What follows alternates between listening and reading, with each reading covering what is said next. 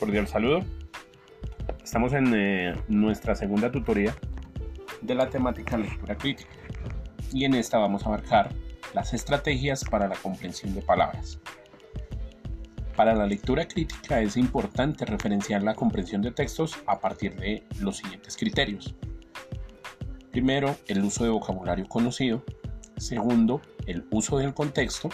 Tercero, el uso de las familias de palabras. Y cuarto, el uso de sinónimos y antónimos. Abordaremos cada uno de esos.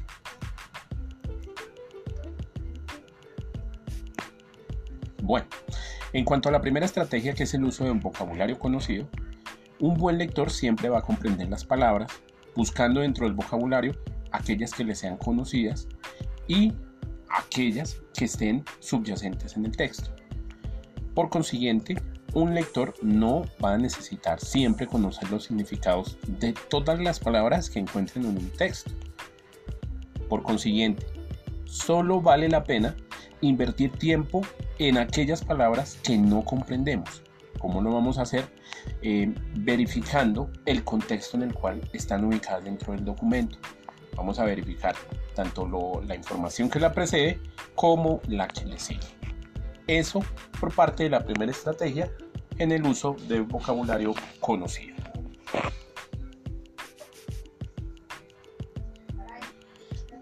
En cuanto a la segunda estrategia, que es el uso del contexto. Todos los elementos que se encuentran involucrados en una situación y su relación armónica en mm, el documento, en este caso particular, lo podemos eh, determinar o lo podemos calificar como parte de un todo. A este conjunto de elementos y parte de un todo le llamaremos contexto. Por consiguiente, si tomamos el contexto en el que se encuentra una palabra desconocida y conscientemente vamos a extraer el significado de esa palabra, teniendo en cuenta las palabras que lo preceden y las que le siguen, vamos a determinar o a establecer fácilmente su significado. Algo muy importante, y es que al tiempo que hagamos este proceso, estamos llevando a cabo análisis, síntesis y generalización.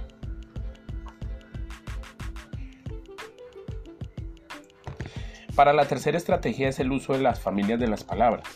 Y aquí es supremamente importante reconocer que en el castellano las palabras se conforman de diferentes maneras. En este caso tenemos las raíces o la idea central. Igualmente tenemos los sufijos y los prefijos.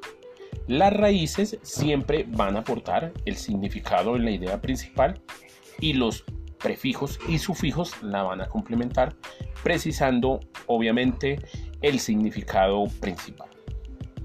Aplicando esta estrategia, ustedes, apreciados lectores y lectoras, van a realizar análisis, identificación de semejanzas y diferencias, así como síntesis y comparación. Por ejemplo, en, relación a los prefijos, tenemos la palabra analfabeto o desorden o también indisciplinado. Estas em, partes de las palabras, en, el caso de analfabeto, la A y la N, es decir, el sonido an es el prefijo. En el caso de desorden sería la palabra des y en el caso de indisciplinado sería la palabra in, in. Estos los prefijos cambiarían sustancialmente el significado de la idea central. Ahora, para los sufijos tenemos, por ejemplo, eh, los ejemplos de fascismo y psicología. Fascismo, esa palabra ismo, resulta ser el sufijo que viene eh, interpretándose como una idea o una forma particular de ejercer algún activismo o política y también podemos encontrar este sufijo en nazismo, nacionalismo y demás. Por su parte, en el ejemplo de la psicología, el sufijo logía quiere decir el estudio eh, en un campo disciplinar para psicología sería el estudio del comportamiento humano. En el caso eh, de antropología y ecología, así como biología, podemos aplicar los mismos eh, preceptos. Y por último, para esta estrategia, contamos con el uso, de sinónimos o antónimos.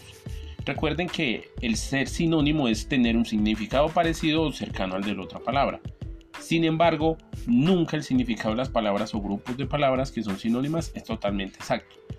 Decir eh, oscuro y negro no es lo mismo, pero en un texto lo podemos utilizar de una manera metafórica y nos va a permitir interpretar prácticamente la misma idea.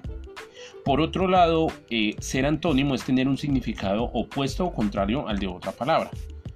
A veces hay palabras que se oponen en género, es decir, femenino y masculino, pero no se oponen en su significado.